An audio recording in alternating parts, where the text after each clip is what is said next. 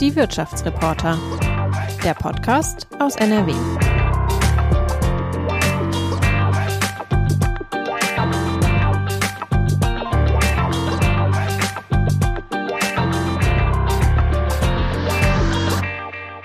Hallo nochmal in die Runde. Hallo, Theresa. Hallo, ich grüße Sie, Frau Langwald. Wir haben Mittwoch, den 16. Dezember und äh, stellen diese Folge aber erst nach Weihnachten, also am 1.1. dann online. Das soll aber hier niemanden stören, auch unsere Zuhörerinnen und Zuhörer nicht, denn die Themen, über die wir sprechen, die bleiben brandaktuell. Und wir besprechen sie mit der DGB-Chefin in NRW, Anja Weber. Frau Weber, wir reden gleich über Themen wie zum Beispiel die Frauenquote, den Schutz, aber auch die Belastung von Arbeitnehmerinnen und Arbeitnehmern in der Corona-Krise und über die politische Dimension der Krise. Ähm, zuerst aber wollen wir Sie mal ein bisschen besser kennenlernen. Und äh, deswegen starten wir mit einer kleinen Steckbrief-Fragerunde an Sie. Bin ich mal gespannt. Ähm, ich habe herausgefunden, dass Sie zwei Geschwister haben da würde mich interessieren, an welcher Position in dieser Geschwisterrangfolge stehen Sie denn und welche typische Geschwistereigenschaft haben Sie in Ihrer Arbeit als Gewerkschafterin mitgenommen? Ich habe sogar drei Geschwister. Ich habe zwei Ui, ältere okay. Geschwister, eine Schwester und einen Bruder und eine jüngere. Und ich glaube, als Dritte muss man einmal sich gut einfühlen, weil die Alten finden einen blöd, weil man noch zu so klein ist. Der Junge äh, spielt aber auch lieber mit den Großen. Also man muss sich gut einfühlen können und man muss sich aber trotzdem ein Stück weit durchsetzen, weil sonst geht man unter. Mhm. Ja, äh, das kenne ich tatsächlich auch. Ich bin auch in der Mitte meiner Geschwister. Ähm, die nächste Frage ist eine ganz kurze. Marburg oder Berlin? Marburg. Vielleicht zur äh, Einordnung für die Hörerinnen und Hörer. Sie haben in Marburg studiert und äh, nebenher aber auch schon in Berlin ähm, in der Schultheißbrauerei gearbeitet und da sozusagen Ihre ja, Gewerkschafterkarriere begonnen, wenn man so will. Genau, völlig richtig. Okay. Und Marburg hat mir besser gefallen, weil es nicht so groß war wie Berlin. Berlin war natürlich politisch total spannend, ist klar. Ähm, der Kölner Stadtanzeiger, der hat über Sie in einem Artikel mal geschrieben, Sie hätten eine musische Ader. Was meinten die denn damit? Ich habe wahrscheinlich verraten, dass ich zur Entspannung manchmal Klavier spiele, mäßig, aber ich mache das ganz gerne ein bisschen oder Gitarre spiele und sehr gerne singe. Sie sind nicht ganz überraschend in der SPD. Ähm, Olaf Scholz oder Kevin Kühnert? Olaf Scholz. Und Annalena Baerbock? Liegt am Alter. Liegt nicht am Alter? Nee, wahrscheinlich liegt es am Alter. Ach so. Okay. Ich bin aus dem Juso-Alter schon so rausgewachsen und ich bin so, als Gewerkschaftsvorsitzender muss ich immer so versuchen, auch Lösungen umzusetzen. Okay. Wenn wir bei dem Block Kanzlerschaftskandidatur sind, die nächste kurze Frage an Sie. Annalena Baerbock oder Friedrich Merz? Annalena Baerbock. Frauen voran. Lassen Sie sich impfen, Frau Weber. Ich muss es ja jetzt noch nicht sofort entscheiden. Ich werde nicht bei den Ersten sein, aber ich denke, dass ich es dann tun werde. Und zum Abschluss diesen, dieses kurzen Blogs, welchen einen guten Vorsatz haben Sie sich persönlich für 2021 vorgenommen? Ruhig bleiben, den Überlegungen Raum geben, so in diese Richtung. So, und jetzt mache ich hier mein Handy gerade schon einmal an, weil wir jetzt als nächstes nämlich zwei Fragen an Sie haben von den Gästen unserer letzten Podcast-Folge. Und zwar waren das Friedrich Göbel von der Modekette Sinn und Peter Achten vom Handelsverband NRW. Und ich fange einmal mit Herrn Göbel an, der hat Sie nämlich Folgendes gefragt. Ja, die Frage, die ich hätte, woher denn die, die Sicherheit nimmt, dass alle Beschäftigten im Einzelhandel ihre Meinung teilt, dass verkaufsoffene Sonntage grundsätzlich nicht stattfinden sollten und äh, ob dies wirklich äh, zukunftsfähig ist oder ob es nicht besser wäre, sich mit allen Betroffenen, äh, den Kirchen, Gewerkschaft, der Politik und auch vielleicht Vertretern vom Handel zusammenzusetzen und eine begrenzte Anzahl von verkaufsoffenen Sonntagen zu planen. Ähm, dies vor allen Dingen vor dem Hintergrund, dass unsere eigenen Mitarbeiter immer massiv enttäuscht sind, wenn sie sonntags nicht arbeiten können, denn sonntags bekommen die auch ein bisschen mehr Geld. Aber vielleicht möchte das die Gewerkschaft auch nicht. Frau Weber, Sie dürfen. Ja, lieber Herr Göbel, wie schön wäre das gewesen, wenn die Landesregierung Ihrem Vorschlag gefolgt hätte und alle an einem Tisch belassen hätte im Grunde. Wir waren ja damals an einem runden Tisch mit allen Betroffenen, um genau nach gemeinsamen Lösungen zu suchen. Weil, wie Sie ja sicherlich auch wissen, hat die Gewerkschaft Verdi nie alle Sonntage äh, bestritten. Aber sie hat das Ausufern bestritten und vor allem hat sie auf die Verfassung Bezug genommen, weil der, die Sonntagsruhe ist ein uns von der Verfassung aufgegebenes Gut und das sollten wir auch mit großer Sorgfalt behandeln. Und ich glaube, es tut uns allen sehr, sehr gut, wenn wir am Sonntag mal in den Wald gehen oder mit der Familie zusammensitzen und nicht Shoppen als Regel oder regelmäßige Sonntagsbeschäftigung praktizieren. Deshalb am Ende bin ich völlig bei Ihnen äh, und die Gewerkschaft Verdi hat hier natürlich auch die Aufgabe, unsere Verfassung zu schützen. Sie hat es sehr beklagt, dass man den gemeinsamen Dialog verlassen hat und äh, dann sozusagen so ausufernd versucht hat, den Sonntag als Einkaufstag zu entfesseln. Bei den Beschäftigten ist es wie immer, es gibt unterschiedliche Auffassungen, aber wir wissen natürlich, und die Gewerkschaft Verdi ist mit ganz vielen, vielen Kolleginnen und Kollegen im Gespräch. Und wir wissen alle, welche Belastungen die Kolleginnen und Kollegen im Einzelhandel haben. Und ich finde, die sollten auch mal dann frei haben, wenn auch alle anderen frei haben. Mhm, danke dafür. Jetzt haben wir die nächste Frage von Peter Achten an Sie. Auch die feuere ich einmal schnell ab. Hallo, liebe Frau Weber. Äh, die Frage, die Herr Göbel gestellt hat, hat mir natürlich auch auf den Lippen gelegen, ähm, interessiert mich auch brennend. Äh, aber ich habe noch ein weiteres Thema. Wir beobachten seit Jahren, zumindest im Handel, da schließen wir die Tarifverträge mit Ferdi ab, eine absolut abnehmende Akzeptanz der tarifvertraglichen Regelungen und erleben gleichzeitig äh, eine äh, sehr, sehr schwierige äh, Haltung, was Modernisierung von Tarifverträgen äh, anbetrifft, äh, auch was zum Beispiel Themen wie Förderung von betrieblicher Altersvorsorge anbetrifft. Meine konkrete Frage an Sie lautet, welchen Ansatz halten Sie für realistisch, um eine Reform äh, zukunftsfähiger Tarifverträge gemeinsam hinzubekommen? Ich glaube, der realistischste Ansatz wäre, die Schützengräben zu verlassen ähm, und wirklich miteinander zu reden. Das Beispiel Sonntagsöffnung ist eines, wo man gerade unsere Gewerkschaft Verdi in eine Position gebracht hat, dass sie ja schlichtweg klagen musste. Und sie hat ja alle Gerichtsentscheide gewonnen. Das müssen Sie sich mal vorstellen. Deshalb wäre an dieser Stelle wirklich mein Appell an die Arbeitgeber, auch was die Tarifverträge anlangt, wirklich in einen Dialog einzutreten und nach gemeinsamen Lösungen zu suchen. Das brauchen wir, glaube ich, sehr, sehr dringend. Und meine Erfahrung ist, ich bin ja jetzt als WGB nicht Tarifvertragspartei, und äh, da wäre es auch falsch, von außen Ratschläge zu geben. Aber meine Erfahrung ist, dass wir mit allen Gewerkschaften immer wieder auch in schwierigsten Situationen gute Lösungen gefunden haben. Das wissen Sie auch im Einzelhandel hat es auch immer mal wieder Sanierungstarifverträge gegeben, Abweichungstarifverträge gegeben.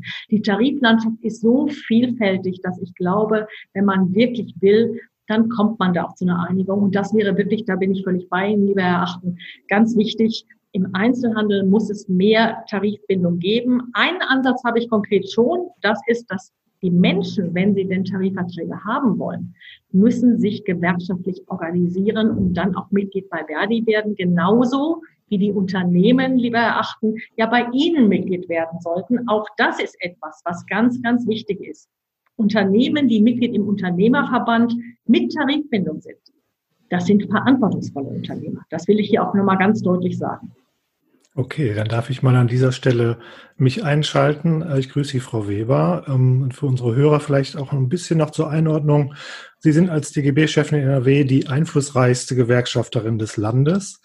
Ähm, Sie sind aber auch die einzige Landeschefin bundesweit äh, beim DGB. Ich habe es extra nochmal nachgeguckt. Äh, Frau Weber, was ist da los? Also wann kommt eigentlich die Frauenquote für den DGB? Also die gute Nachricht ist, es gibt sie. Und es wird sich mit der nächsten Wahlrunde, die im nächsten Jahr stattfindet, da wählen wir in den Bezirken neu und im Jahr drauf ja auch auf der Bundesvorstandsebene, da wird dann die Frauenquote auch auf diesen Ebenen realisiert sein. Wobei im Bundesvorstand haben wir sie übrigens natürlich auch schon, da haben wir zwei Frauen und zwei Männer, also da ist es auch gut. Und ähm, in Nordrhein-Westfalen, wenn ich das sagen darf, ist es auch so, wir haben im Bezirksvorstand zehn ordentliche Mitglieder Davon sind fünf Frauen, also meine Stellvertreterin ist eine äh, Kollegin, aber wir haben auch noch äh, ich glaube, drei weitere, ich will jetzt nicht so aufwendig aber auf jeden Fall, sind die Hälfte Frauen und wenn ich sozusagen noch die beratenden Mitglieder dazu zähle, auch da haben wir, sind wir von 21, 16 Frauen. Also das ist im Moment ein in der Tat schlechtes Bild. Ich finde es auch ärgerlich, dass die Kollegen das bei der letzten Wahl so gemacht haben. Meine Situation ist im Moment sehr rosig beim DGB, weil alle versuchen, mich sehr gut zu behandeln. Insoweit profitiere ich persönlich davon. Ja, wir haben auch nichts dagegen, wenn NRW da mal äh, vorangeht, äh, Frau Weber. Aber mal im Ernst, wir reden ja seit Jahren über Frauenquoten in den äh, Konzernen und Unternehmen. Da geht es natürlich um die Spitzenämter und nicht um das normale Wahlamt, wie es beim DGB ja, ja die Quote schon gibt. Ähm, sind, sind nicht die Gewerkschaften tatsächlich im Moment noch die härtesten Männerbastionen, die wir so kennen? In Nein, also im Ernst, ganz im Gegenteil. Äh, Sie, was sich bei Gewerkschaften getan haben, sehen Sie unter anderem an mir. Ich komme aus einer kleinen Mitgliedsgewerkschaft. Ich hatte also, wenn man so will, vielleicht zwei Nachteile, Frau zu sein und aus einer kleinen Gewerkschaft zu kommen. Und ich bin trotzdem Vorsitzende geworden, weil man einfach auch nach Qualifikation gesucht hat, aber eben man sozusagen dann auch offen war. Ähm, meine Wahrnahme als ich angefangen habe vor 30 Jahren, war ich wirklich ganz oft die einzige Frau in den Runden. Das hatte auch ein bisschen was zu tun mit der Beschäftigtenstruktur und dass sich schon ein bisschen was getan hat in der Arbeitsteilung zwischen Männern und Frauen, auch wenn da noch viel, viel Luft ist. Es hat sich sehr viel verändert und was die Repräsentanz anlangt, wenn ich in diesen ganzen Spitzenrunden bin in der Wirtschaft, von wo kommen die Frauen? Immer von den Gewerkschaften. Fast immer äh, so, äh, in der Regel sitze ich da ja immer alleine unter vielen. Dann habe ich öfter mal die Gabi Schmidt jetzt von Verdi dabei. Also auch bei uns ist natürlich noch Luft nach oben. Der klassische Industriearbeiter ist zumindest, wenn er sich ehrenamtlich engagiert hat, ähm, männlich gewesen oder vielfach männlich gewesen. Aber es hat sich bei Gewerkschaften aus meiner Sicht ganz enorm viel äh, getan. Äh, es gibt viele bekannte Namen von Frauen. Äh, deshalb ähm, finde ich, wir sind da wirklich Vorreiter, auch wenn es bei uns auch noch besser werden muss. Hm, okay, Frau Weber, sind in der WAZ äh, auch die meistzitierte Gewerkschafterin des Landes, äh, ganz sicher. Ähm, können Sie vielleicht äh, sagen, welchen Satz Sie in diesem Jahr Journalisten gegenüber wahrscheinlich am häufigsten gesagt haben? Ich glaube, es muss dringend eine Lösung für unsere Kommunen her und die Landesregierung muss endlich an die Altschulden rangehen. Ich hätte jetzt äh, tatsächlich eher in die Richtung gedacht, ähm, wir dürfen bei all den Corona-Maßnahmen nicht die Beschäftigten vergessen. Könnte auch so ein Satz sein. Ja, äh, das wäre sicherlich ein zweiter Satz, den ich dann äh, konkretisieren würde, ähm, wobei man das auch nicht so pauschal sagen würde, weil ich schon finde, wir haben bei den Corona-Maßnahmen sehr viel für die Beschäftigten getan. Wo, was in der Tat fehlt, ist, dass gerade im Niedriglohnbereich, und da haben wir einfach viele und übrigens auch sehr viele Frauen, dass man da zufrieden damit ist, wenn die Kurzarbeitergeld bekommen, dass sie dann auf Hartz IV zurückfallen. Da muss nachgesteuert werden. Aber insgesamt muss man auch sagen, haben wir sehr viele Regelungen, die auch für die Beschäftigten sehr wichtig sind. Okay, also vermissen Sie da nicht so viel.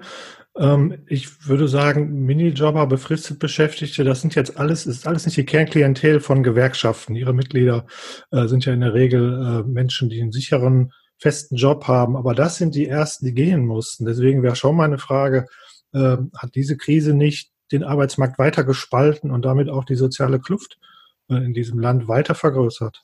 Ja, generell ist es natürlich so, dass die Corona-Krise sozusagen schon zuvor vorhandene Probleme dramatisch verschärft. Ähm, Minijobber sind ein Thema, das Sie gesagt haben. Da zeigt sich, wie falsch dieses Instrument Minijobs ist, weil Minijobber haben keine soziale Absicherung, weil sie keine Sozialversicherungsbeiträge äh, zahlen, auch keine, äh, ja, so. Ähm, und das schlägt jetzt natürlich hier sofort durch. Deshalb sagen wir, wir brauchen da dringende Veränderungen, Sozialversicherungspflicht ab der ersten Stunde. So. Gleiches gilt auch für Niedriglöhner oder für Leiharbeiter und Werkverträge, die sozusagen am schnellsten draußen sind. Im Niedriglohnbereich, die sind nicht als erste draußen, sondern es trifft einige Branchen, wo niedrige Löhne gezahlt werden. Gastronomiebranche ist ein Bereich und da ist vor allen Dingen das Problem, dass das Kurzarbeitergeld zwar auch für diese Menschen wichtig ist, weil sie ihren Job nicht verlieren. Das ist eine ganz wichtige Sache für Menschen, aber eben es äh, endet vielfach in Hartz IV. Und das muss ich sagen, ärgert mich. Ich habe ganz viele Diskussionen gehört um die Solo-Selbstständigen. Die war wichtig. Die haben wir auch geführt, dass Solo-Selbstständige abgesichert werden müssen und eben nicht zum äh, Sozialamt müssen. Aber dass man dann wie selbstverständlich davon ausgeht, dass Niedriglohnbeschäftigte das tun, das ist in der Tat eine Gemeinheit. Ähm, und wir haben als DGB NRW deshalb schon vor Monaten eine Idee aufgelegt, die heißt Kurzarbeitergeld Plus. dass die Landesregierung den, aus dem Rettungsschirm da etwas zu beiträgt. Das wäre gut bezahlbar. Und da hat sich aber nichts bewegt. Deshalb sagen wir jetzt als ersten Schritt 1000 Euro für die Kolleginnen und Kollegen, die besonders betroffen sind in der Gastronomie, in der Veranstaltungsbranche. Mhm. Ja, wäre tatsächlich meine nächste Frage. Also wer kümmert sich eigentlich um diese Menschen? Denn natürlich kümmern sich Gewerkschaften erstmal um ihre Mitglieder, das ist verständlich. Ähm, die, über die wir sprechen, sind oft nicht Mitglieder der Gewerkschaften. Ähm, und äh, dann ist es natürlich, sagen wir, wahrscheinlich auch vor allem Aufgabe der Dachgewehr, des Dachverbandes DGB, ähm, dort die Stimme zu erheben, aber mehr als, äh, sagen wir mal, mahnen und, und äh, Verbesserungen fordern können sie an dieser Stelle ja nun auch nicht. Naja, bei den, also ich sage mal, dass sowohl das Thema Minijobs wie auch das Thema Niedriglohn ist natürlich schon ein Kernanliegen auch von allen Gewerkschaften. Und das ist auch immer wieder äh, ein großes Thema. Minijob ist allerdings tatsächlich zunächst mal eine politische Frage. Das muss man politisch durchsetzen. Ähm, und äh, insoweit ist das dann auch eine zentrale Aufgabe auch von uns als DGB, das zu tun. Und das werden wir halt wirklich sehr, sehr stark auch in die nächsten äh, Wahlrunden einbringen. Die Frage wird ja sein, ob man aus der Corona-Krise Lehren zieht oder ob man sozusagen zurückgeht zu den alten äh, Fehlern. Niedriglohn, mein Wunsch wäre ja, dass sich als allererstes die Beschäftigten, die im Niedriglohn sind, selber darum kümmern, indem sie Gewerkschaftsmitglied sind. Weil wir können nun mal nur was durchsetzen, wenn wir da mehr Gewerkschaftsmitglieder haben. Allerdings einen großen Erfolg haben wir wirklich erreicht, das war die Durchsetzung des Mindestlohns. Ähm, und wir sind jetzt ja auch schon sozusagen nah dran und wir machen da ja auch nochmal Dampf, dass der Mindestlohn auf 12 Euro angehoben wird. Das wäre dann ein Lohn, der wäre ober, oberhalb der Niedriglohnschwelle. Ähm, und da sind wir auch wirklich stolz drauf. Da haben wir ja auch ein paar Jahre dran gearbeitet und haben ihn dann durchgesetzt. Und das hilft uns übrigens jetzt ja natürlich auch sehr, ähm, weil ähm, wir dadurch auch eine stabilere Wirtschaft haben. Ja, mhm. also aber insoweit, wir kümmern uns da, glaube ich, schon, das ist mir wichtig, aber das alte Lied der Arbeiterbewegung nur aus dem Elend, um uns aus dem Elend zu erlösen, das können wir nur selber tun. Das muss ich auch immer wieder dazu sagen. Ja, wenn es um die Veränderung der Arbeitswelt in diesem Jahr geht, äh, steht ganz vorne Homeoffice. Äh, ich denke, man kann schon sagen, dass es dieses Jahr den Durchbruch dort gegeben hat und äh, viele Arbeitgeber auch nach der Krise, auch wenn man sich wieder ganz normal treffen kann, da gar nicht mehr von zurück wollen und einige Beschäftigte wahrscheinlich auch. Wie sehen Sie das als Gewerkschafterin? Ähm, ist das nur gut für die Beschäftigten oder sehen Sie dort auch Probleme? Ja, danke für diese Fragestellung. Ist das nur gut? Äh, ich glaube, das ist auch genau die richtige Fragestellung. Also in der Tat, viele Beschäftigte finden Homeoffice gut, gerade die, die auch lange Wege zur Arbeit haben oder ähnliches. Es erleichtert vieles. Aber es gibt zwei große Problembereiche, muss man wirklich einfach, man muss Probleme auch so benennen. Äh, das erste Problembereich ist, was wir im Moment ja auch äh, feststellen, ist, dass das Homeoffice dazu führt, dass traditionelle Arbeitsteilung zwischen Männern und Frauen deutlich und dramatisch vertieft wird. Das muss man einfach äh, zur Kenntnis nehmen und da kann man auch nicht sagen, ja, ist irgendwie toll.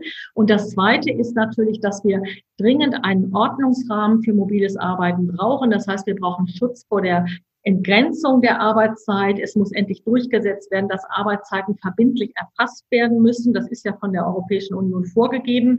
Ähm, also da fehlt der Ordnungsrahmen und das muss auch dazu. Und es muss eben vor allen Dingen so sein, dass Homeoffice die Zeitsouveränität erhöht für die Menschen. Also ihre Möglichkeit, ihre Arbeitszeit frei zu gestalten. Weiterhin ist jetzt in Corona-bedingt ist es natürlich ein bisschen anders. Aber vor Corona war es eben auch so, dass sehr häufig Homeoffice den Aspekt hat, die Leute haben ihre Arbeit mit nach Hause genommen, äh, weil sie sie im Büro nicht mehr nicht geschafft haben. Und das ist keine gute Lösung. Das heißt, es gibt wirklich viel Regelungsbedarf an dem Punkt Arbeitszeit. Das wissen wir auch aus ganz vielen beschäftigten Umfragen. Mehr eigene Möglichkeiten zu gestalten, aber auch mehr Schutz. Ich darf vielleicht für die Hörerinnen und Hörer mal kurz sagen, dass wir alle im Homeoffice sind und äh, uns hier gerade zusammenschalten per Videokonferenz. Frau Langwald, Frau Weber, ich, wir sind alle im Homeoffice heute. Ähm, und natürlich hat er seine Vorzüge. Ich kann aber schon auch bestätigen, dass sagen wir mal, dass das Abgrenzen von Arbeit und Privatleben, das verschwimmt, die Grenzen verschwimmen total. Ähm, deswegen ist Ihnen das auch ein Anliegen, diese Entgrenzung der Arbeitszeit zu vermeiden. Und ausgerechnet Ihre Partei, die SPD, ist Ihnen dabei in den Rücken gefallen im Landtag. Äh, wie sehr hat Ihnen das wehgetan, Frau Weber? Sie haben, äh, ich, ich fand, Sie haben da sehr deutlich und sehr emotional äh, reagiert. Ja, mich hat das auch maßlos geärgert. War nicht maßlos ärgert, das trifft ja nicht nur die SPD, aber eben auch, da haben Sie völlig recht, weil ich von der ein bisschen mehr erwarte und nicht nur ich, sondern auch Gewerkschaften, auch zu Recht. Und es hat mich zutiefst getroffen, dass alle Parteien Digitalisierung zum Anlass nehmen, Schutzrechte äh, aufzuheben. Und wir wissen aus allen Beschäftigtenumfragen, dass wirklich die Belastung der Menschen durch überlange Arbeitszeiten unglaublich groß ist und wer sich mit dem Arbeitszeitrecht befasst, der weiß, wir haben in Deutschland keinen starren Acht-Stunden-Tag. Man kann in Deutschland sogar 60 Stunden in der Woche arbeiten, wenn man den entsprechenden Ausgleich dann äh, hinkriegt. Das heißt, das Arbeitszeitgesetz hat einen sehr weiten Rahmen, der von Arbeitswissenschaftlern geschaffen ist. Und deshalb sozusagen sollte man nicht einfach so leichtfertig welche Menschen glauben, die das dann so sozusagen formulieren und sagen, das geht alles nicht, sondern unser Problem ist wirklich genau andersrum. Wir brauchen mehr Schutz für die Beschäftigten. Ähm, und Sie haben das selber gesagt, wir müssen auch besser lernen, mit mobilem Arbeiten umzugehen. Das sind alles Fragestellungen. Nicht jeder ist so stark und kann gut Nein sagen. Nicht jeder kann sich so gut organisieren. Also ganz, ganz viele Problembereiche, die da zu lösen sind im Zuge der Digitalisierung, aber ganz bestimmt nicht das Arbeitszeitrecht, diesen weit gefassten Rahmen äh, aufzuknüpfen. Ja, ich würde jetzt gerne ein bisschen grundsätzlicher werden, ein bisschen zurückblicken auf dieses wirklich verrückte und auch schreckliche Jahr. Ähm, die Corona-Pandemie hat uns jetzt fast seit einem Jahr im Griff. Und wer später mal an dieses Jahr 2020 zurückdenken wird, der wird an dieses Virus denken, aber vor allem wahrscheinlich da äh, daran denken, wie wir damit umgegangen sind. Und da sind ja unfassbare Fragen aufgetreten. Im Frühjahr schon äh, die Frage, was jetzt wichtiger ist, eigentlich die Wirtschaft zu retten äh, oder möglichst viele Leben zu retten.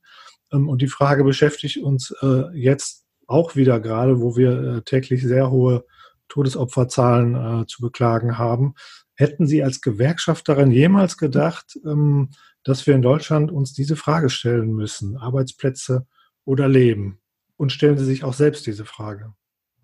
Ich gehe da immer so heran, dass ich selber sage, wir müssen immer Lösungen finden, diese verschiedenen Aspekte zusammenzubringen. Ähm, da bin ich vielleicht auch sehr pragmatisch, wie es am Ende dann auch funktioniert. Das andere ist für mich eine sehr abstrakte äh, Diskussion. Denn natürlich müssen wir die Wirtschaft soweit es möglich ist, durch diese Krise durchbringen. Sonst wird, werden auch die Maßnahmen keine Akzeptanz haben. Das ist ein bisschen ähnlich wie bei der Frage Ökologie, Soziales, Ökonomie. Da ist das auch so. Deshalb, ich stelle mir die Frage nicht, sondern ich stelle mir die Frage, wie geht es am besten? Und ich glaube, dass wir es im Großen und Ganzen gut gemacht haben. Ich glaube, wir hätten es an einigen Punkten natürlich besser machen können. Das ist überhaupt keine Frage. Und da ist so eine große Krisensituation natürlich immer ein bisschen schwierig weil man traut sich auch nicht immer Kritisches zu sagen, weil man nicht den Grundkonsens gefährden will. Und der ist einfach sehr lebensschützend im Moment, dieser Grundkonsens, den wir haben, dass wir sozusagen Maßnahmen einleiten. Ähm, aber wie gesagt, deshalb glaube ich, wir können, und das zeigen ja auch die Zahlen, wir haben in Deutschland, wir kommen besser durch die Krise, sowohl wirtschaftlich als auch gesundheitlich noch. Ich hoffe, die Maßnahmen werden jetzt greifen als viele andere Länder. Das heißt, wir machen das eigentlich ganz gut. Ähm, was nicht sagt, äh, dass wir es an einzelnen Punkten, und da kommen wir sicherlich noch dringend besser machen müssen. Ja, Sie können gerne schon einzelne Punkte nennen. Hätte ich nicht Ja, es, es, gibt gut. Also es gibt, ich finde, es gibt zwei äh, Bereiche, weil ganz viele halten sich ja an die Maßnahmen und ganz viele unterstützen es. Trotzdem frage ich mich natürlich, warum der leichtere Lockdown jetzt so wenig oder so unzureichend gewirkt hat. Das hat sicherlich auch was mit den hohen Zahlen zu tun dass dann sozusagen schon eine Verflachung der Kurve auch schon ein gewisser Erfolg ist. Aber es hat eben auch was damit zu tun, dass es zwar nicht so viele, aber doch eine erhebliche Zahl gibt, die sich nicht halten. Da spreche ich über das Thema Arbeitsschutz in den Betrieben. Dass ganz viele Unternehmen machen das gut. Aber es gibt eben zu viele, die das nicht gut machen. Da fehlen uns die Kontrollen oder fehlen uns vielleicht auch manchmal das sehr energische Eintreten auch von Unternehmensverbänden an diesem Punkt. Ähm, und ich spreche auch über das Thema Schulen, weil ich glaube, dass es zwischen ideologischen Beschwörungsformeln und sozusagen Schulen zumachen noch ein Breitenfeld dazwischen gegeben hatte und dass man es Kommunen untersagt hat oder Schulen auch untersagt hat, präventiv hier tätig zu werden, glaube ich, hat die Situation auch nicht erleichtert. Ähm, also da hätte man natürlich viel machen müssen und deshalb finde ich, sind gerade Schulen und die Betriebe sind die zwei Bereiche, wo wir mit Prävention eine Menge erreichen äh, könnten und auch müssten. Ja, das werden wir gern gleich noch vertiefen, die einzelnen Punkte. Äh, vielleicht liegt ja auch die, die mangelnde Akzeptanz äh, daran, wie es die Politiker vorgelebt haben. Also die Länder waren ja das Jahr über fast immer sehr uneins und erst zum Schluss, als es nicht mehr anders ging und die Zahlen wirklich dramatisch raufgegangen sind, äh, haben sie sich zusammengerauft, dann kurz vor Weihnachten. Ähm, und dann sind auch die Formulierungen anders geworden. Also Berlins regierender Bürgermeister hat ja genau diese Frage so gestellt. Ne, wie viele Tote ist uns ein Shopping-Erlebnis wert? Äh, das wäre sicherlich von, ähm, etwas früher im November so noch nicht gefragt worden. Ähm, also ist, ist es nicht schon auch so, dass es ein bisschen lang gedauert hat, bis man dazu eine Einigkeit gefunden hat?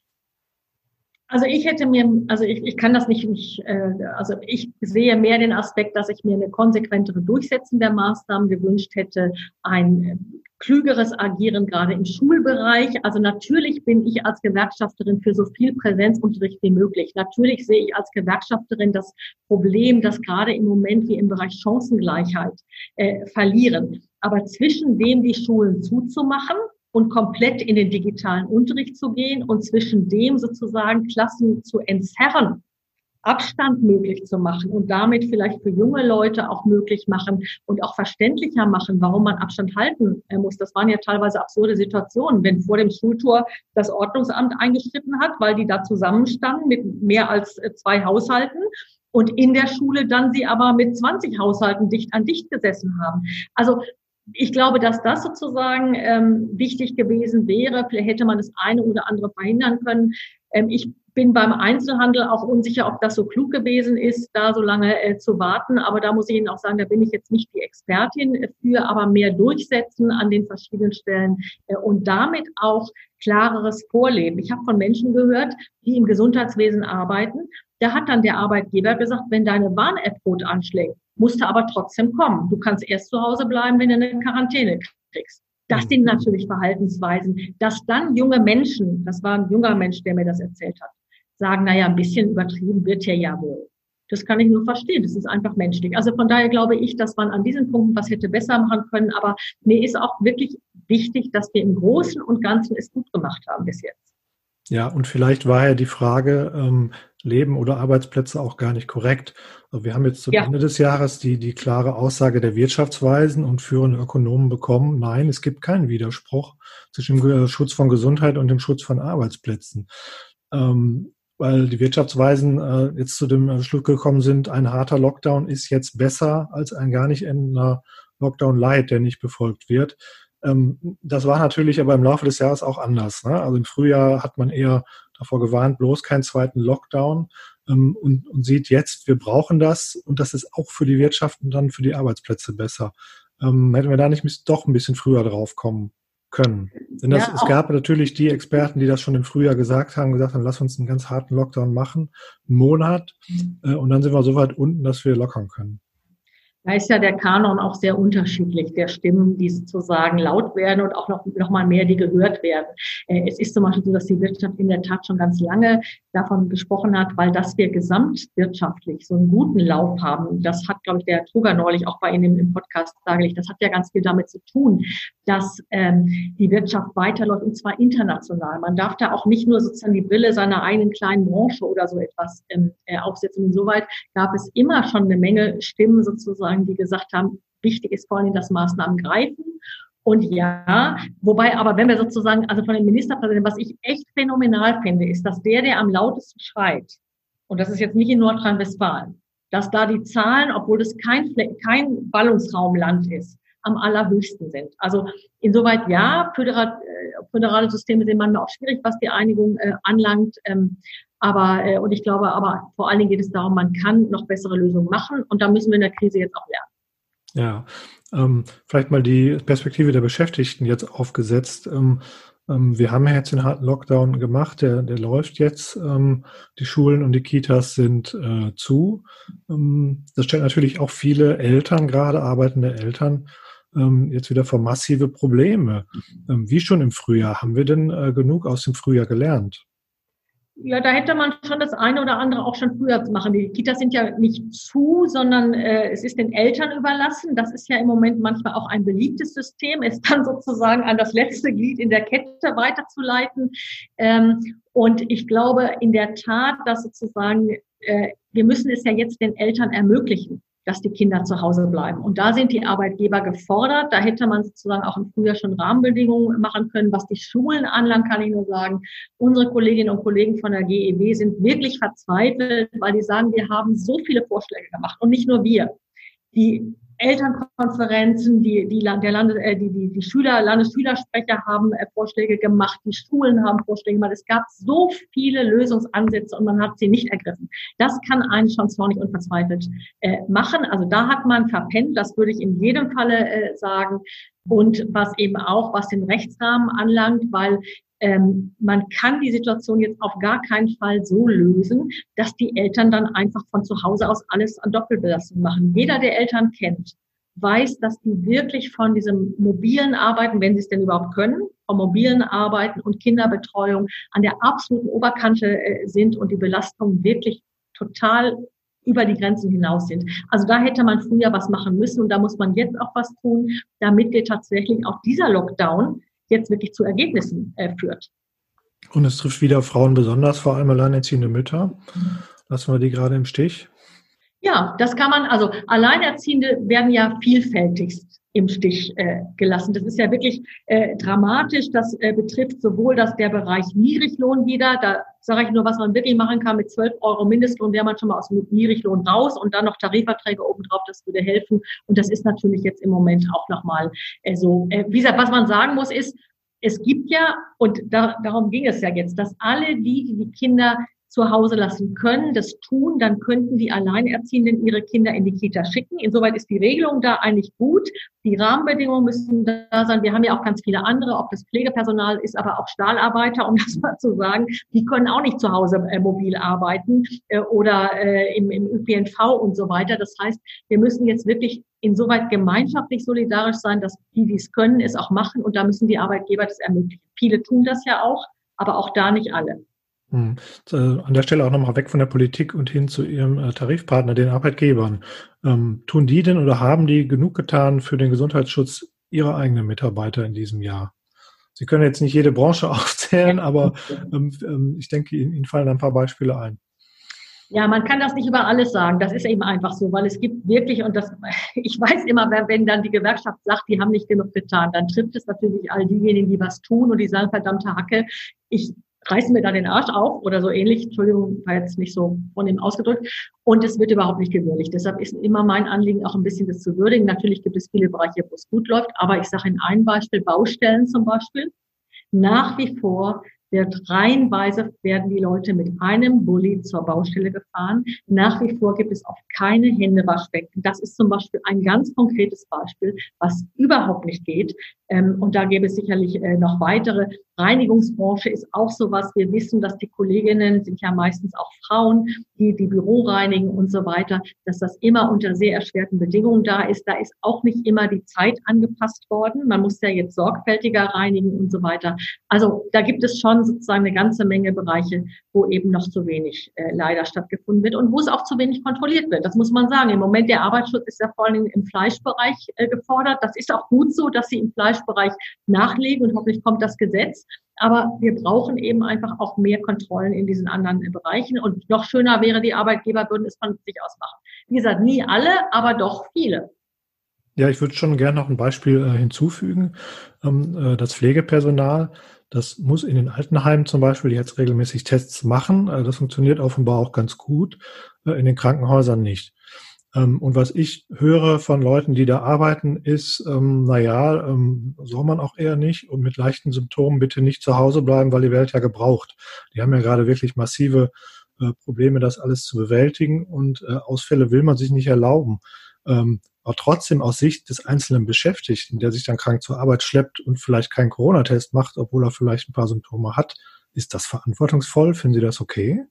Nein, das ist also ist ein, ein konkretes Beispiel. Äh, ich weiß, im Moment muss ich Ihnen sagen gar nicht, ob es jetzt endlich abgestellt ist, aber bis vor kurzem war es auch bei den Polizistinnen und Polizisten zum Beispiel so. Die mussten diese Corona-Leugner-Demos bewachen und hatten keinen Anspruch auf Tests. Also unglaublich, was da auch wirklich vernachlässigt worden sind, äh, worden ist äh, im Pflegebereich. Und auch im Pflegebereich ist es ja so, dass man da zu wenig Personal hat. Liegt ja übrigens nicht daran, dass es zu wenig Menschen gibt, die diesen Beruf ergreifen würden. Es liegt vor allen Dingen daran, dass die Leute nicht in dem Beruf bleiben. Also Teststrategie, da haben Sie völlig recht, ist jetzt das ganz Unmittelbare, wo man wirklich was machen könnte und machen müsste und wo es eben immer noch nicht durchgängig funktioniert. Ähm, aber man sieht auch da, dass es viele Themen sind, die uns eingeholt haben und die uns weiter einholen.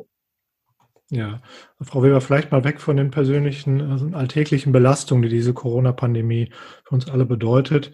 Ähm, die vielen schweren Schicksale durch die vielen äh, Corona-Toten, gerade jetzt zum äh, Jahresende hin und die hitzigen Debatten um die richtigen Maßnahmen, die da zu treffen seien, ähm, die machen doch auch etwas mit unserer Gesellschaft. Ähm, die Pandemie hat womöglich das Zeug, äh, sie zu spalten, äh, zumindest in Teilen zu spalten. Ähm, wie empfinden Sie das eigentlich? Äh, sehen Sie Langzeitwirkungen äh, dieser Debatten, die wir in diesen Wochen und Monaten führen? Ja, mich besorgt das. Äh, das, das ist schon so. Mich besorgt vor allen Dingen eben, dass wir jetzt ja schon über sehr lange Zeit äh, bestimmte Bevölkerungsgruppen kaum erreichen.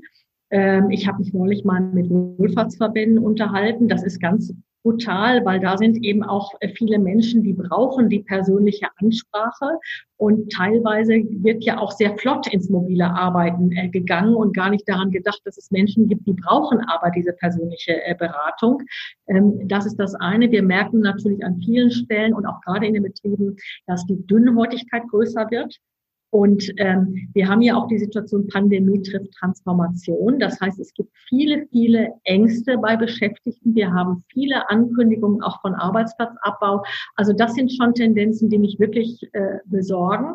Und wenn dann dazu kommt, dass teilweise eben dann auch wirklich von Unternehmensseite aus die alten ähm, Schützengräben aufgemacht werden und in Tarifrunden gesagt wird, in Branchen, wo man Geld verdient, wir machen jetzt kein anständiges Angebot, dann sind unsere Leute echt auf dem Baum und zwar zu Recht. Und das besorgt, besorgt mich schon sehr. Das ist ein bisschen auch aus meiner Sicht dieses Beispiel mit der Sonntagsöffnung. Also mal ganz ehrlich, es muss doch noch mehr Möglichkeiten geben, den Einzelhandel sozusagen auszustatten als nur dieser Sonntag. Und wenn man merkt, das stößt auf Widerstand, dann kann man doch mal nach einem anderen Beispiel suchen, um die Gesellschaft auch zusammenzuhalten. Ähm, und so haben wir das eben in einigen Bereichen. Deshalb Zunahme gesellschaftlicher Polarisierung nehme ich schon wahr. Und ich glaube, wir werden sehr viel tun müssen für unsere Demokratie. Ähm, und da muss auch, müssen auch Gelder zur Verfügung gestellt werden, äh, damit wir die Schwächeren wieder stärker unterstützen können ähm, und auch Demokratiebildung insgesamt machen. Ja, ich merke das so in der, in der Tagesschau. Also ich mache dann die Tagesschau an und dann werden die neuesten Zahlen genannt. Im Moment äh, ständig Rekordzahlen an Infektionen, äh, an Todesfällen. Ähm, dann wird das so, so äh, ja, gesagt und dann kommen Ausschnitte aus Bundestagsdebatten, ähm, in denen dann Rechtsnationalisten äh, sich um die Demokratie sorgen ähm, und von der Merkel-Diktatur reden. Und für mich ist das jedes Mal, ich sage es ganz offen, unerträglich. Äh, müssen wir aber solche Debatten äh, jetzt aushalten? Wie weit kann das gehen? Also ich sage ganz ehrlich, ich finde, manchmal müsste man auch mal gucken, wie viel Aufmerksamkeit man diesen Debatten äh, gibt, ähm, weil äh, natürlich insbesondere diejenigen. Ja, aber ich kann den Bundestag nicht ausblenden. Ne? Also da gibt es eine sehr große, ist die größte Oppositionspartei. Ähm, da wäre es jetzt als Journalist ganz falsch, da wegzuhören. Nein, ich muss es nicht ausbremsen, aber ich muss nicht alle Bilder zeigen, sozusagen, die, die machen unter Rechtsbruch, äh, wenn sie meinetwegen im Bundestag die, die, die Bannmeile oder wie das da heißt, sozusagen durchbrechen. Das ist immer noch die Frage, ob ich sozusagen Rechtsbruch zeigen muss als Bild oder nicht. Es ist auch die Frage, ob ich Gegenargumente einbringe. Also meine Auffassung dazu ist, äh, ist klar, ist, man kann und man muss in der Demokratie immer viel diskutieren. Man muss es aussagen, weil diese Positionen sind da aber ich muss sie nicht aufnehmen. Und ich kann auch sehr, sehr klar sagen, dass an dem Punkt, Wenn man meint, die jetzige Situation irgendwie mit Situationen im Faschismus zu, zu begreifen, wenn man äh, zu vergleichen, wenn man meint, man könnte seinen Unmut gemeinsam mit Rechtsextremen auf die Straße tragen, ähm, das finde ich absolut unverantwortlich und da hört für mich auch jedes Verständnis auf. Ähm, man kann belastet sein. Man kann Angst haben, man kann das alles falsch finden, ähm, aber wir haben schon eine gewisse Verantwortung vor der deutschen Geschichte. Das hat Millionen Tote gegeben und dann einfach sozusagen da auch das leugnen oder leugnen, dass da unglaublich viele von diesen Reichskriegsflaggen oder was auch anderes da mitgetragen wird. Ähm, ich denke, da müssen wir ganz klar eine, eine Linie ziehen. Äh, das ist keine Mehrheit, das ist auch eigentlich eine relativ kleine Gruppe, auch wenn es uns alle immer erschreckt. Das ist ja das Problem. Wir erschrecken uns äh, und dadurch sozusagen wird es dann, kriegt es auch ein bisschen größeren Raum. Ähm, dass wir uns erschrecken, ist gut, ist richtig. Äh, ich glaube, da muss man einfach ganz klar sagen, Abstand halten gegen rechts. Und ansonsten sollte man aber auch sehen, dass es weiterhin eine ganz große Mehrheit gibt, die sich im Großen und Ganzen gut regiert fühlt und die auch wahrnimmt, dass wir in Deutschland sehr, sehr gut durch die Krise kommen. Das gehört auch dazu. Ja, aber die Minderheit ist relativ groß. Das spielt ja dann auch eine Rolle, wenn es darum geht, äh, ob wir genügend Durchimpfung bekommen werden.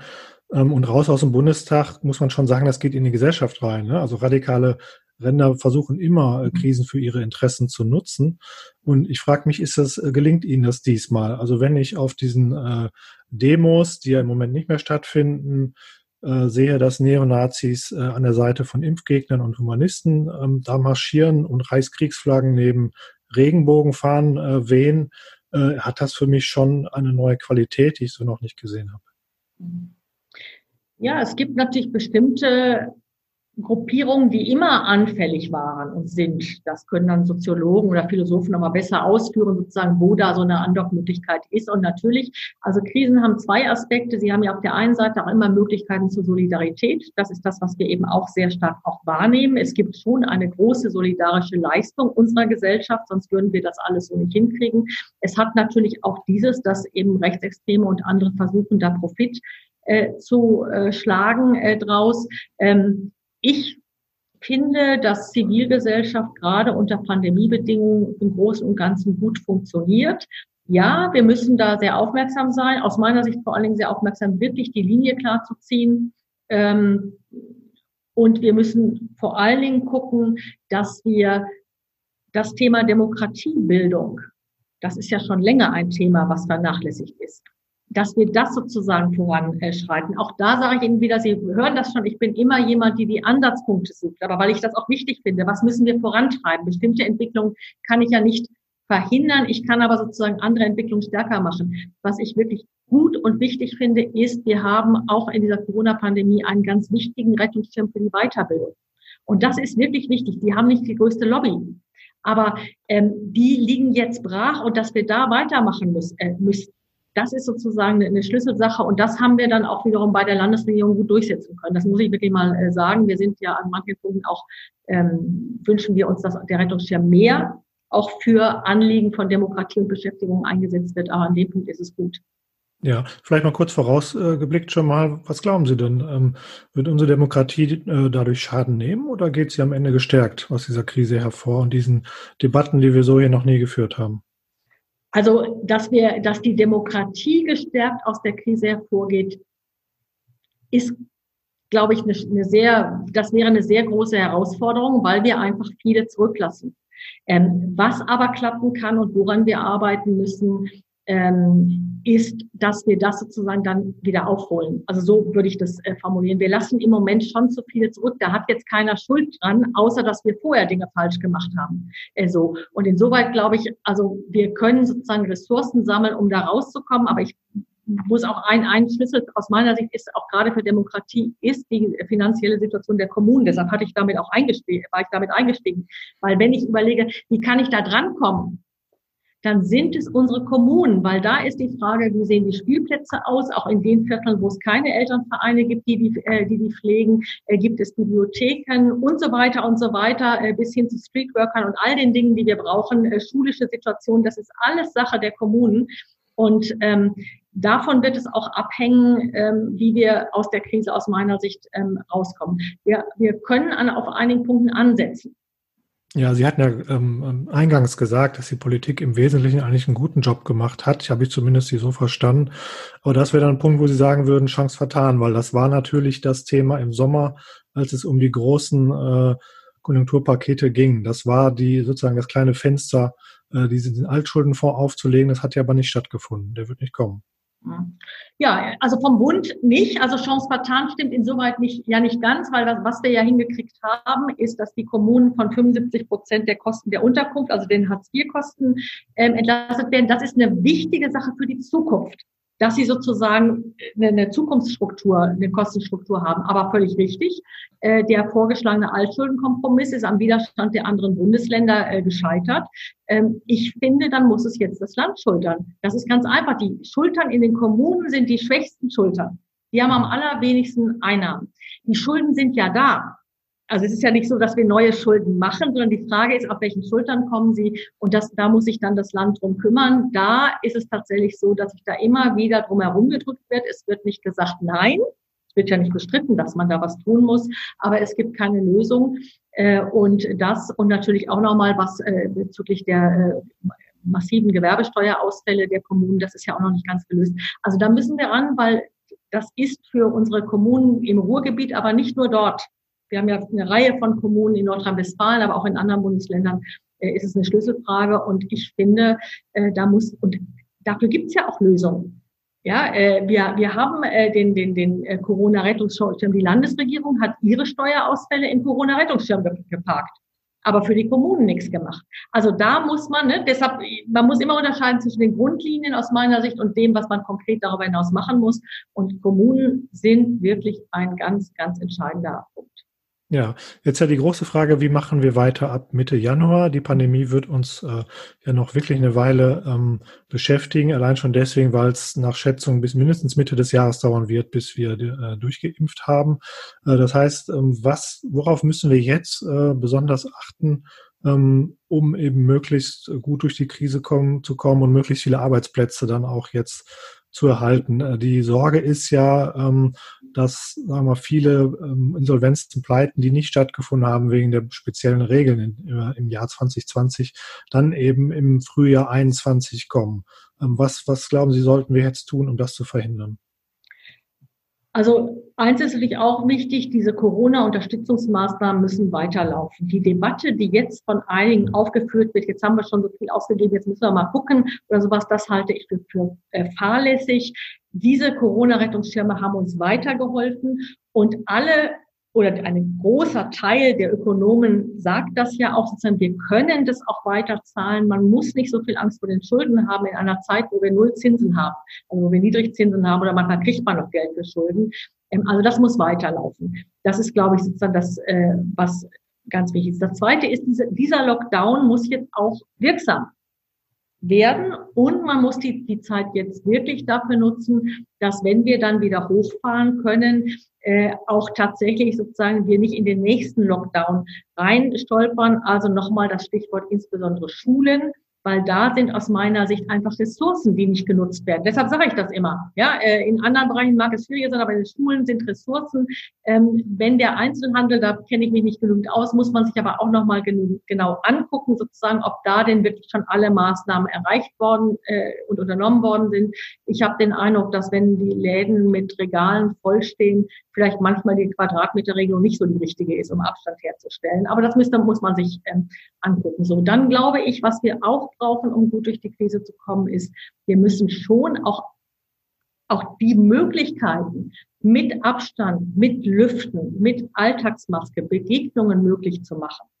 Die müssen wir auch nutzen und auch nutzen können. Ich spreche das Leid der vielen Kulturschaffenden an, was dann auch ein Leid von vielen ist, die sich die Kultur gerne anhören möchten, aber eben auch äh, in unseren Bereichen ist es so, Menschen brauchen Begegnung, das hat was mit Demokratiebildung zu tun. Und ich habe den Eindruck, dass da sozusagen auch diese Differenzierung besser durchgezogen werden muss, dass man das, was möglich ist, was durch präventiven Gesundheitsschutz möglich ist, diese Räume erweitert und das dann halt auch tatsächlich äh, zulässt. Auch das, glaube ich, muss jetzt wirklich dringend äh, passieren. Also da, wo Hotspots entstehen, muss man was tun. Wir haben jetzt ja viel bessere Möglichkeiten, auch mit den Impfmöglichkeiten und so weiter, ähm, das zu machen mit den Schnelltests. Ähm, aber das sind die Dinge, das müsste aus meiner Sicht jetzt wirklich durchdekliniert werden.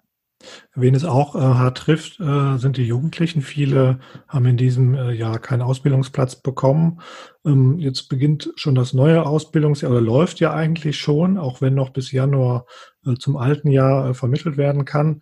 Ähm, was müsste man tun, äh, damit wir nicht ein weiteres sehr schwieriges, um nicht zu sagen verlorenes Ausbildungsjahr bekommen? Ja, auch da bin ich als allererstes wieder an den Schulen äh, weil äh, das, also es gibt zwei gravierende Faktoren. Der eine gravierende Faktor ist, dass tatsächlich diese Vermittlung in Ausbildung, was an den Schulen stattfindet, dass das in diesem Jahr nicht stattgefunden hat und wir fürchten in der Tat, dass es beim nächsten Mal dann nochmal äh, stattfindet. Deshalb ist es so wichtig, dass die Beraterinnen und Berater an die Schulen gehen können, dann muss da natürlich auch wieder, müssen Konzepte sein, wo das möglich ist. Und es ist natürlich auch so, aber das haben wir auch mit der Arbeitsagentur, da sind wir in einem guten äh, Gespräch und sind wir uns auch einig, die Beraterinnen und Berater müssen auch rausgehen. Das kann man nicht alles digital machen, da muss, kann man was ergänzen über digitale Plattformen. So, das ist das Erste. Das Zweite ist, es muss auch mehr Ausbildungsplätze geben. Der Rückgang an Angebot ist wirklich dramatisch. Er ist teilweise zweistellig und wir befürchten, dass wir im nächsten Jahr wirklich zum ersten Mal unter 100.000 Arbeits äh, Ausbildungsplätze in Nordrhein-Westfalen landen und dann verspielen wir eine weitere unserer Qualitäten, die wir in Deutschland haben, nämlich die duale Berufsausbildung. Hm, Frau Weber, wir haben jetzt sehr viele Probleme angesprochen. Ähm, wie kann es auch anders sein nach diesem äh, Corona geprägten Jahr? Machen Sie uns doch zum Schluss bitte ein bisschen Mut. Ähm, was stimmt Sie optimistisch, dass wir diese ganzen Herausforderungen, die wir gerade aufgezählt haben, meistern? Warum schaffen wir das im neuen Jahr? Ich glaube, weil wir in, in diesem Jahr auch so viel geschafft haben. Wir haben das Kurzarbeitergeld verlängert als eine ganz wichtige Krisenbrücke. Wir haben den Zugang zu Wohngeld erleichtert. Wir hatten einen Mieterschutz, dass man, wenn man seine Miete jetzt nicht bezahlen kann, nicht rausfliegen kann aus der Wohnung. Der muss noch verlängert werden. Das, äh, das ist leider im Moment nicht so, das fordern wir. Aber wir haben in, in, in diesem Jahr wirklich an vielen Punkten gute Regelungen, auch für die Menschen, nicht nur für die Wirtschaft, ähm, hingekriegt. Ähm, wir haben an vielen Punkten gut miteinander kommuniziert, dass es Meinungsstreit gibt, ist normal. Ähm, wir haben starke Gewerkschaften in Nordrhein-Westfalen. Das ist das, was mich am mutigsten macht, weil man muss auf die eigene Kraft setzen. Dann ist man kein Opfer. Vielen Dank, Frau Weber. Gerne. Ich habe jetzt auf jeden Fall mitgenommen, äh, im Dialog bleiben ist ganz, ganz wichtig. Das ist ein gutes Stichwort, denn Sie haben jetzt nochmal die Möglichkeit, eine Frage zu stellen an unseren nächsten Gesprächsgast. Ähm, das wird Hannes Ametsreiter sein, der Vodafone CEO. Und äh, er ist am 15.01. bei uns im Podcast zu Gast. Was würden Sie ihn denn gerne mal fragen? Darf ich zwei fragen? Sie dürfen, ob wir die dann beide drin lassen, das gucken wir dann noch. Also die eine Frage ist natürlich, wie wir das hinkriegen, dass die WLANs nicht immer abstürzen und man durchbrochene Bilder hat. Ich weiß aber gar nicht, ob er der Richtige ist. Ähm, und ansonsten wäre meine Frage, ähm, wie er, welchen Ansatz er wählt, um die Beschäftigten vor der Entgrenzung der Arbeit zu schützen. Mhm, danke, das ist eine sehr gute Frage. Ähm, werden wir ihm auf jeden Fall stellen. Und ansonsten bedanken wir uns ganz herzlich bei Ihnen für Ihre Zeit, für das sehr anregende Gespräch und wünschen Ihnen natürlich einen guten Start in, ins Jahr 2021. Und äh, auch an unsere Hörerinnen und Hörer, die uns immer fleißig zuhören. Ihr könnt uns am 15.01. dann wieder hören in der Folge mit Hannes Ametsreiter. Tschüss, vielen Dank.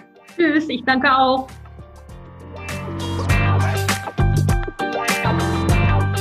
Ein Podcast der Walz.